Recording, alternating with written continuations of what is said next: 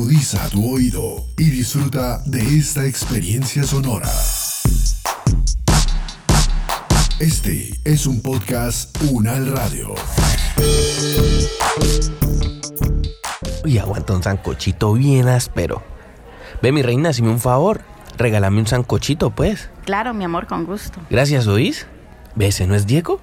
¿Qué ve, Diego? Vení, ve. Vení, te invito a un sancochito.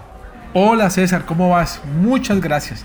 Te acepto la invitación, pero echaré un poquito de picante a este sancocho para que quede bien poderoso. No, Diego, eso pica mucho.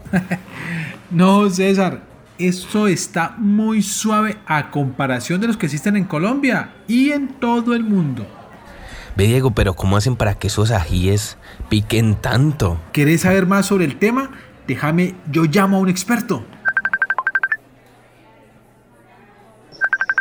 Profesor Carlos Germán Muñoz, le tengo un amiguito aquí que está ávido por conocer muchísimos detalles sobre algo de lo cual usted sabe demasiado. César. Hola, profe, ¿cómo está? No, súper bien, gracias a Dios. Ah, bueno, profe, ve, profe, es que mira que yo tengo, aquí con Diego estábamos tomándonos un sancochito y nos causó un, curiosidad un tema de ají y él me dijo que vos sos el propio, el experto para, para este tema y, y algo que pillé por ahí es que ¿Cómo es que hacen que el ají pique tanto? Yo por ahí vi uno que, que, que, que si se lo come eso hasta convulsiones le puede dar a uno. ¿Cómo es eso de que el ají sea más picante unos que otros? Ah, César, ven, te cuento. Eh, el ají tiene una sustancia que se llama casticina, y es ahí unas variantes, y es la que le da el picor al ají. Para darte un ejemplo, esta casticina pura eh, tiene 16.000 unidades SCOBY. Eh, ¿Qué significa eso? Que para que deje picar tienes que disolverlo 16.000 veces. Por decir algo, si tienes un gramo de ese picante puro, tendrías que disolverlo en 16.000 mililitros, o sea, más o menos unos 16 litros de agua para que deje de picar, para que y eso es puro, que es un veneno, es imposible de comer, te, causaría mucho daño.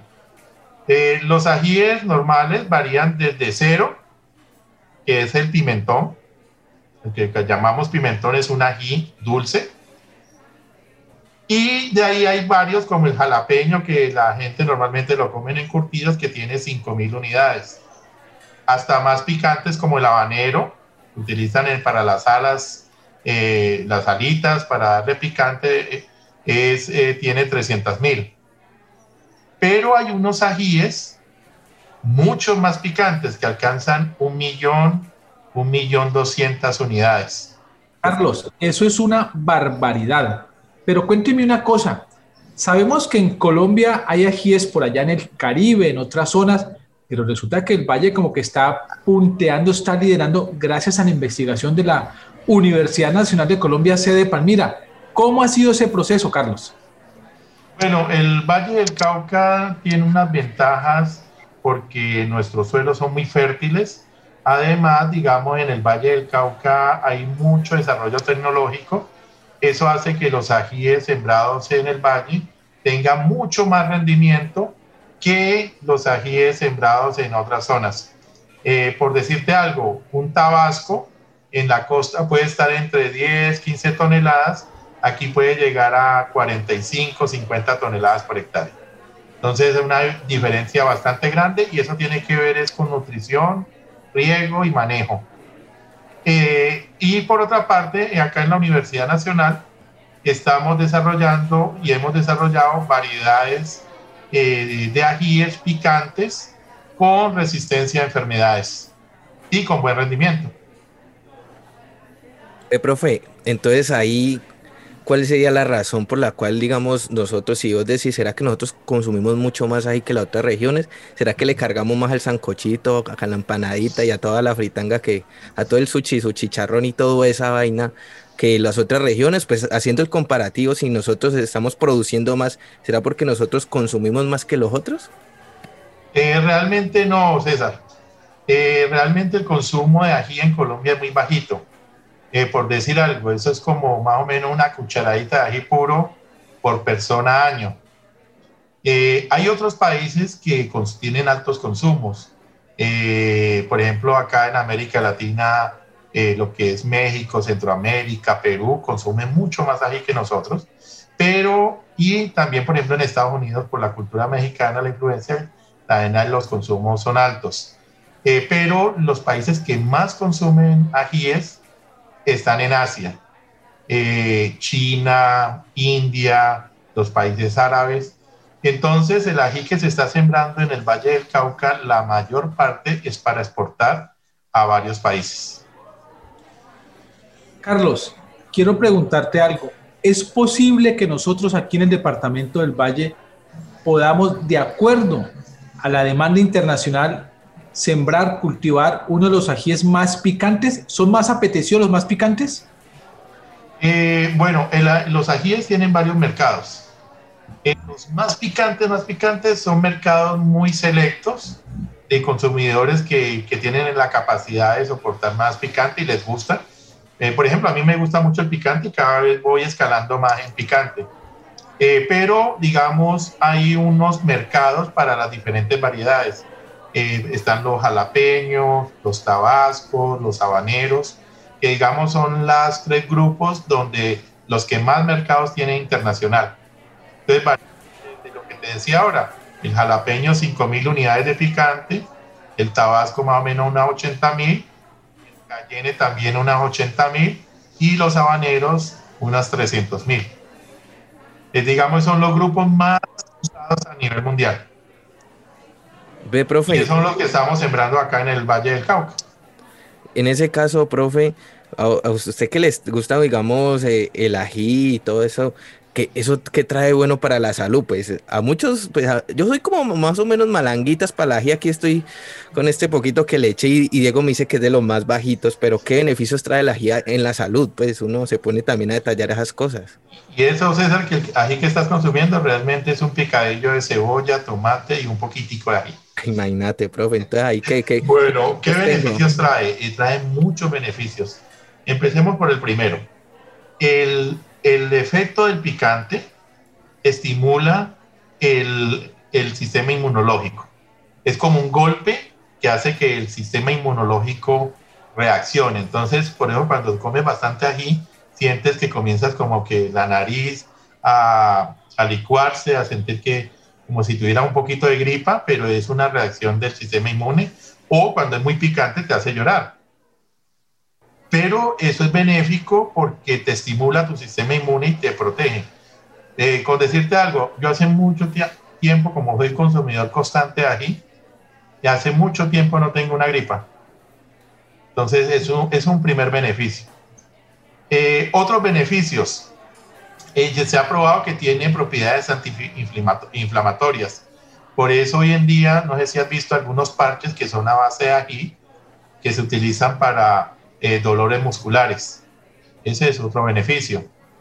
Otro beneficio, eh, por ejemplo, ya se sabe que ayuda mucho a controlar eh, problemas de, de prevenir cánceres de colon y problemas digestivos. Entonces, el ají tiene buenas propiedades para este tipo de, factores. Ahora estamos estudiando acá en la universidad eh, algunos ajíes tienen propiedades antimicrobiales, pero ya no para uso humano, sino que la estamos usando para el control de enfermedades y plagas en, plantas. Entonces, muchos los beneficios. Además de aplicaciones industriales. El aceite de, ají lo utilizan para preservar preservantes de comida. Eh, por ejemplo, los ajíes mucho más picantes, esos que les habla ahora de un millón, millón doscientos, novecientos mil, esos tienen usos industriales. Por ejemplo, se lo aplican a los plásticos que protegen los cables eléctricos para evitar de que los ratones muerdan. Entonces, los usos son bastante amplios. O sea, el ají tiene propiedades no solamente rico para, para saborizar comidas y, para, y el gusto que da cuando uno le coge gusto al ají, usted siente placer. Eh, te da ese placer de ese choque que te da del picante pero también tiene efectos medicinales y usos industriales. Por lo visto, esto es toda una maravilla. Hay una pelea en América Latina, que el ají es mexicano, que es de los peruanos, que es boliviano. Profesor Carlos, ¿de dónde en realidad es el ají? ¿O cada zona de, América Latina tiene su propia variedad?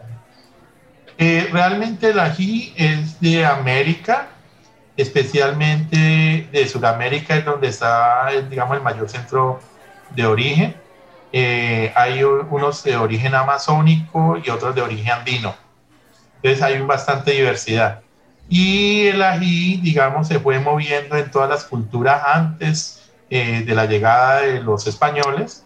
Ya, digamos, todos los indígenas de América lo usaban. Eh, de hecho, usted va al Amazonas y ellos utilizan bastante ají en sus preparados con yuca. Eh, eso es, una, es, es parte de la dieta permanente, el ají.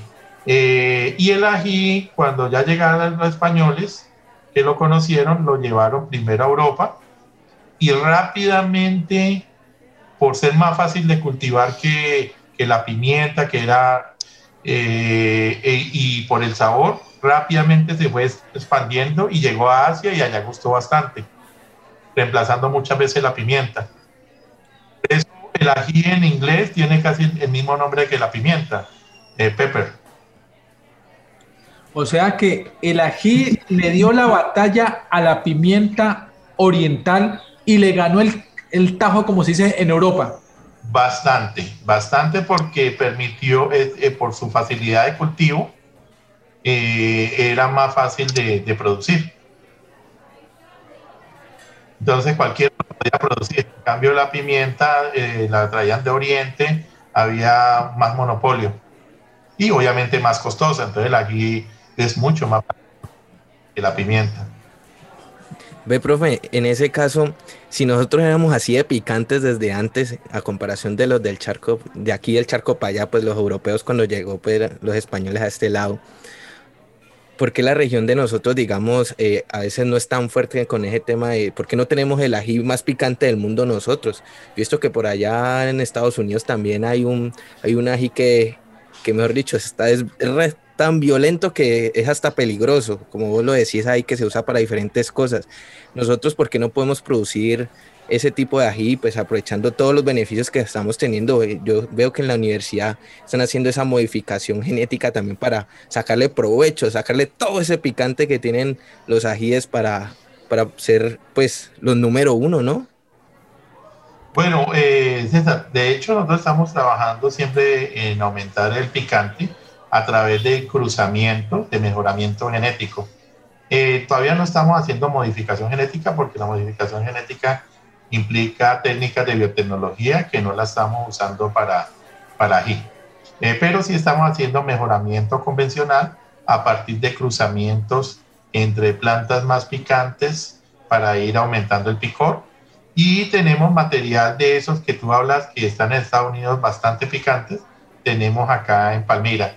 Eh, hay, algunas siembras eh, a nivel que la usan más para uso industrial de algunos de estos ajíes, eh, como el eh, juloquia. Ese lo están, se está usando. Eh, pero obviamente ese tipo de ajíes tiene un mercado más estrecho, es de uso industrial y para algunos consumidores los más arriesgados. Porque como expresan algunos, ese tipo de ají se siente que te arranca la cabeza, porque son muy fuertes. Carlos, quiero preguntarte dos cosas en una sola, aprovechar la oportunidad, porque vamos cerrando ya nuestro diálogo y agradeciéndote, digamos, esa precisión en cada dato y mejor dicho, yo creo que vamos a tener que salir corriendo, César, a operarnos de muchísimas variedades de ají para la comida y para la salud. Carlos, ¿qué tanto impacto social y económico está generando, gracias a la investigación de la Universidad Nacional, en el campesinado vallecaucano, la siembra y la evolución de este tipo de cultivo? Bueno, el, el ají acá en el valle genera bastante trabajo en las, las, porque el ají produce bastante. Los frutos eh, requieren cosecha manual. Y con decirte algo, Tabasco más o menos requiere un mínimo de 25 a 40 personas por hectárea en plena cosecha. Entonces, eh, y ese es uno de los, digamos, de las limitantes que hay para la producción ají, que hay veces no se consigue la suficiente mano de obra. Eh, por, porque, pues, eh, no es fácil hoy en día en el campo, por muchas razones. Por ejemplo, los jóvenes están yendo más para, para las ciudades, porque es más atractiva. Y, digamos, no hay la suficiente gente para muchas veces para la cosecha y eso limita obviamente las áreas que se puedan sembrar. Ve, profe, yo no sabía que pues teníamos tanto picante y sobre todo nosotros los vallecaucanos, ¿no? Y, y pues chévere, bacano, eso eso de los beneficios también me quedó sonando. Pues no es que mi paladar esté tan selectivo como para ponerme como usted, profe, a ir ensayando, aumentando, pero sí va a tomar en cuenta eso, a irlo aumentando un poquito al picante, eso sí, en el ají, ¿no? En el ají, para, pues para también temas de salud y pues porque también tenemos la gripe, la gripa, está, está como bueno el, remedio, ¿no? No, claro, te previene mucho, te previene mucho eso. Empiece con el jalapeño, comiéndoselo directo, que ese sí, a medida que va va, va resistiendo, va, va subiendo de categoría hasta llegar a los tabascos eh, y ya probar las salsas más picantes como la de los habaneros. Y ya cuando pase esos niveles, ya hay que buscar esos ajíes más picantes como el Carolina, como el Sniper, el Dragon, que ya son marcas mayores. Ya solamente para los que soportan bastante y, se atreven, ¿no? Porque es bastante, bastante picante. Carlos, una pregunta final. ¿Dónde se concentra el interés de la Universidad Nacional precisamente por investigar el desarrollo del ají? Eh, bueno, tenemos varios objetivos. El primero es producir variedades que sean bastante resistentes a las enfermedades más eh, importantes del ají. Ya tenemos variedades resistentes para la Phytophthora catsisi, causa una pudrición, y para fusarium. Lo mismo para virus, un virus que afecta. Entonces, eso es un logro acá en la Universidad Nacional de haber logrado eso. Pero hay otro logro importante que viene años atrás. Y ahí el profesor Mario García y otros profesores que mucho antes de que yo me vinculara a la universidad, hicieron una colecta de germoplasma por todo el país, desde el Caribe hasta el Amazonas. Entonces la universidad tiene un banco de germoplasma eh, de más de 700 materiales debido a esa colecta de esa época. Que lo hicieron como en los años 90, tengo entendido. Ahí hubo el profesor Mario, el profesor Garibán, eh, estuvieron involucrados en ese proceso y de esos materiales encontramos los que tenían resistencia a fitóctora, a virus y a fusario y los cruzamos con materiales comerciales. Ve, profe, muchas gracias. Oís bastante información la que aprendí hoy. Yo que es que venía solo por un, almuercito sabroso y terminé fue aprendiendo bastante sobre el tema del ají, profe. Gracias, vos. No, un buen sancocho sin ají no es sancocho. Gracias, profe, por sacarnos tiempito desde, desde ahí de la Universidad Nacional, la de Palmira, ¿no? De Palmira para el mundo, como dicen unos amigos míos. Gracias, profe. Bueno, César, espero que te haya gustado la información y que, la, y que te atrevas a consumir ají. Uy, crea que sí, profe. No solamente la información me gustó, aquí vamos a echarle otra cucharadita más de ají, pero después nos encontramos por ahí para que nos comamos algo más, más sabrosito ahí con ají, ¿no? Perfecto, una buena empanadita, unas buenas marranitas y, y por ahí derecho. Ay, los calentados. Yo hago unos calentados espectaculares con frijoles, pero siempre le echo ají. Carlos, muchísimas gracias. César, te lo advertí. Ibas a salir de esta conversación amando más el ají. Y como dice perfectamente el profesor Carlos Germán Muñoz, un sancocho sin ají no es sancocho. Sí, Diego, ve, me quedó sonando eso de los ajíes de millón. Voy a averiguar. Mira esto. Los siete ajíes más picantes del mundo. Diego, píllate este video.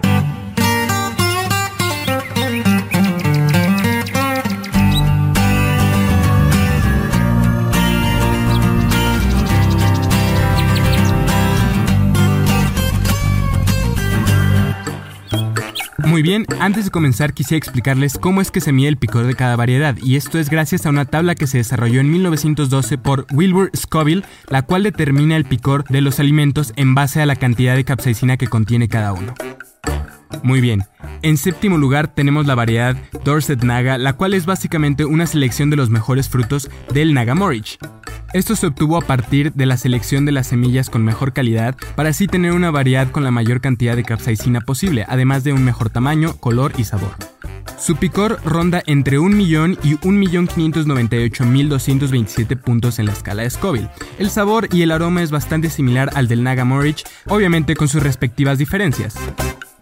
En sexto lugar tenemos el Seven Pot Douglas. Esta variedad se obtuvo a partir de la selección natural de un fruto que salió distinto en una planta de Seven Pot rojo, y este error natural, por decirlo de alguna manera, dio origen a uno de los chiles más picantes del mundo. Su picor va desde los 923.889 hasta el 1.853.986 puntos en la escala Scoville. Y el nombre de esta variedad significa literalmente que es una persona con dos razas mezcladas. Obviamente, tomando en cuenta que esto es un chile y no una persona, quiere decir que la cruz original de los Seven Pot tiene origen tanto africano como indio. En quinto lugar tenemos al Trinidad Moruga Scorpion, el cual tiene un picor que va desde 1.200.000 hasta 2 millones de puntos en la escala de Scoville. Esto quiere decir que tiene mucha más capsaicina que algunos sprays de pimienta. Yo llegué a cultivar esta variedad hace ya casi 3 años y déjenme decirles que es una planta hermosa, muy productiva, pero que los frutos tienen un picor inimaginable. El sabor, en lo personal, se me hizo algo salado, a comparación de otras variedades con picores similares que he llegado a probar. En cuarto lugar tenemos una variedad no muy popular llamada Komodo Dragon Pepper. Esta variedad tiene uno de los peores picores que puede haber en los chiles y no es precisamente por la cantidad de capsaicina que tiene, sino porque el picor no se siente al momento de morderlo, sino conforme va pasando el tiempo. Esta variedad tiene un picor que oscila entre 1.400.000 hasta 2.200.000 puntos en la escala de Scoville. Un dato curioso es que esta variedad se desarrolló hace un par de años en Inglaterra y creo que la mayoría sabemos que en Inglaterra no comen mucho picante si no es que nada en absoluto. En tercer lugar tenemos el famoso Dragon's Breath. Esta variedad fue muy conocida en 2017 porque se aseguró que fue hasta más picante que Carolina Reaper, pero les daré un punto personal. El hecho de que uno o alguno de los frutos haya alcanzado esa cantidad de puntos en la escala de Scoville no quiere decir que la variedad sea estable y que todos los frutos vayan a obtener la misma cantidad. Por lo cual yo no la pondría dentro de los primeros, pero aquí está. Uno de los frutos alcanzó un puntaje de 2.480.000 puntos en la escala de Scoville, lo cual supera por 48.000 puntos el récord máximo de un Carolina Reaper. El segundo lugar es el legendario Carolina Reaper. ¿Pero qué? Muchos de ustedes se han de estar preguntando por qué está en este lugar y no en el primero. Tranquilos que esa duda se resolverá en unos segundos más. El famoso Carolina Reaper ostenta el récord mundial de picor desde el año 2013. Esta variedad fue desarrollada en Carolina del Norte, Estados Unidos, por Ed Curry. El picor en los frutos es consistente y va desde 1.400.000 hasta 2.200.000 puntos en la escala de Scoville. La cruza que dio origen a esta variedad se obtuvo oculta durante un tiempo, pero ahora sabemos que fue una cruza entre un habanero Red Sabina y un Good rojo. Y finalmente, el titán de titanes. Esta no tan conocida variedad fue desarrollada hace ya casi un año, en septiembre más o menos del 2017, por, adivinen quién, Exacto, por la misma persona que trajo al mundo el Carolina Reaper. Esta variedad es literalmente incomible, ya que de hacerlo podrías obtener un choque anafiláctico.